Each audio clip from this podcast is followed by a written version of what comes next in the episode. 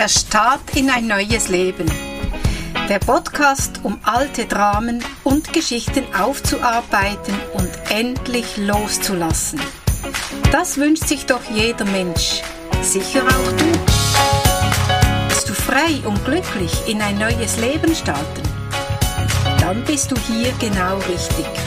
Mein Name ist Susanne Bischoff und ich heiße dich ganz herzlich willkommen zu meiner Podcast-Folge Der Start in ein neues Leben.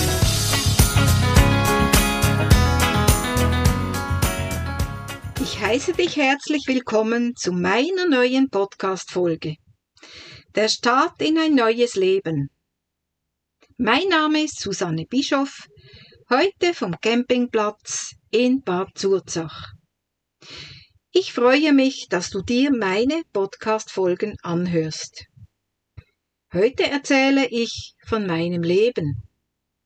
Hinaus ins Leben, jung und verliebt. In der letzten Folge habe ich dir ja erzählt, dass ich mit meinen Arbeitskolleginnen oft in den Ausgang ging. Und auch an so einem Abend, wir waren in einem Tanzclub, lernte ich einen jungen Mann kennen und ich war über beide Ohren verliebt. Und so wie es kommen musste, wir gingen oft in den Ausgang und dieser Mann, der junge Mann, der war sehr ähm, einfallsreich, ähm, er war sehr charmant, ähm, er brachte mich auch sehr, sehr oft zum Lachen. Wir hatten wirklich eine wunderbare Zeit. Zu dieser Zeit wohnte ich aber noch zu Hause bei meinen Eltern. Ich hatte noch das Zimmer geteilt mit meinem jüngsten Bruder und das gab natürlich oft auch Streitigkeiten wegen ich ging natürlich später ins Bett als er und dann war das immer irgendwie ein bisschen ein Theater. Kurzum, mein Freund fragte mich, ob ich nicht zu ihm ziehen möchte. Er hatte eine Altwohnung in Basel und ähm, hatte Platz und fragte mich das. Ich war natürlich von der Idee hellauf begeistert in meiner Verliebtheit und musste es aber meinen Eltern beibringen. Sie waren natürlich nicht so begeistert, das macht man nicht, bevor man nicht verheiratet ist und so weiter und so fort. Aber irgendwann mussten sie trotzdem klein beigeben und sie hatten Angst, ich könnte schwanger werden und da hat auch meine Mutter zu mir gesagt, ja, mit dem Verhüten und so weiter und so fort. Okay, ich ging zum Frauenarzt und ich ließ mir die Pille verschreiben und so weiter. Ja, gesagt und getan und ich bin ausgezogen von zu Hause und bei meinem Freund eingezogen. Am Anfang war wirklich alles himmelblau und rosarot.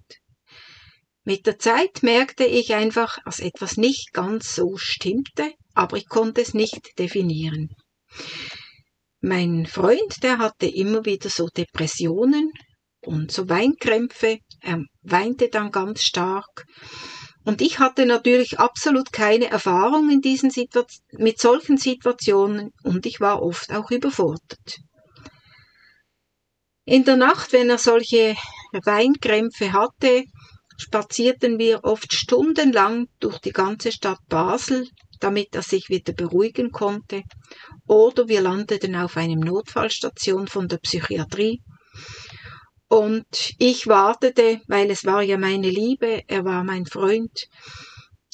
Ich war aber todmüde, am anderen Tag musste ich aus dem Bett, ich musste zur Arbeit und er hatte einen Attest dass er krankgeschrieben ist. War für mich nicht eine einfache Situation, aber was macht man nicht alles, wenn man verliebt ist? Einmal hat er sogar, das vergesse ich nicht, ähm, hat er ein Kopfkissen mit Federn, hat er komplett zerrissen in seinem Anfall in und dann mit den Tränen und die Federn haben an seinem Gesicht geklebt. Ich muss heute noch lachen, wenn ich das Bild vor mir habe. Aber er hat dann mein Lachen natürlich nicht so toll gefunden. Das war nicht so das Wahre. Aber egal. Später haben wir uns entschlossen, dass wir uns eine größere Wohnung nehmen möchten, haben auch eine gefunden, mussten es dann aber meinen Eltern beichten, und die waren wiederum nicht begeistert. Vor allem Konkubinat war in dieser Zeit ganz frisch, das war ganz frisch am Kommen in den 70er Jahren. Und dann kam auch die Frage, was sagen dann die Nachbarn? Was sollen wir den Nachbarn sagen?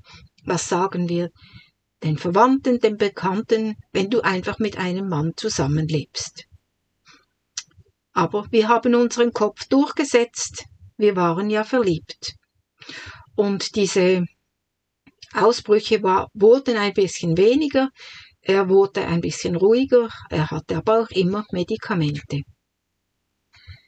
Ja, und als ich 19 war, oder kurz vor meinem 19. Geburtstag, waren wir auch wieder tanzen in unserem Stand, Standlokal und dann ist er an einem Freitagabend auf der Bühne auf die Knie gefallen und hat mir vor allen Leuten einen Heiratsantrag gemacht. So romantisch. Ich wusste gar nicht, wo ich hinschauen soll. Ich war total verlegen. Und natürlich sagte ich ja. Ja, und dann wollten wir heiraten. Ich brauchte aber noch die Unterschrift von meinen Eltern und sie waren dann zugleich auch Trauzeugen. Wir hatten uns auch ein bisschen wieder ausgesöhnt, nicht ganz, aber es war wieder besser. Dann wurde ich schwanger zu, mein, zu unserem ersten Kind. Der Patrick, der kam im März 74 auf die Welt und ich war natürlich happy und mein Baby, jetzt hatte ich mein Baby. Ich wollte ja Säuglingsschwester werden. Jetzt hatte ich mein eigenes Baby. Und ich war Feuer und Flamme und ich hatte so ein schönes, ich hatte sicher das schönste Baby auf der ganzen Welt. Und mein Mann, der war eifersüchtig. Er konnte nicht verstehen, dass ich jetzt mehr Zeit für das Baby äh, brauche, anstatt für ihn. Und das war für die Beziehung auch wieder eine Belastung und seine Weinkrämpfe kamen wieder mehr vermehrt zurück. Ja, und dann hatte er noch ein anderes Ziel, was sein Kinderwunsch war oder sein Jugendwunsch, ein eigenes Haus zu bauen. Er fand dann Land und ähm, er hatte auch im Kopf, was er wollte und das hat er dann auch umgesetzt. Also hatten wir ein Haus. Er war Laborant in der Zibagegi in Basel, hatte nicht so einen tollen Lohn und ich war mit dem Baby beschäftigt. Ich wollte auch nicht arbeiten gehen. Ich sagte immer, ich will nicht arbeiten gehen in, diesen Zeit, in dieser Zeit. Ich will das Baby genießen können und das Kind braucht auch mich. Ja, wir hatten ein Haus, aber fast kein Geld mehr. Und das gab natürlich auch wieder Streitigkeiten. Und seine Depressionen wurden dadurch nicht besser. Er hatte sicher dann einen Psychiater, wo er regelmäßig, manchmal einmal in der Woche, manchmal zweimal in der Woche hinging. Ich habe das nicht hinterfragt, weil, wie gesagt, ich war mit mir selbst beschäftigt. Zudem war, war ich schon wieder schwanger zu meinem zweiten Kind. Als ich ähm, schwanger, in der Schwangerschaft in der sieb im siebten Monat war, kam er auch einmal nach Hause. Wir hatten sehr viel Streit in dieser Zeit. Kam er nach Hause von seinem Psychiater und sagte ganz klar, bring das Kind ins Bett und dann müssen wir reden. Okay, habe ich gemacht. Ich habe Patrick ins Bett gebracht, dann sind wir an den Tisch gesessen, und ich sagte, und was, was willst du mir erzählen?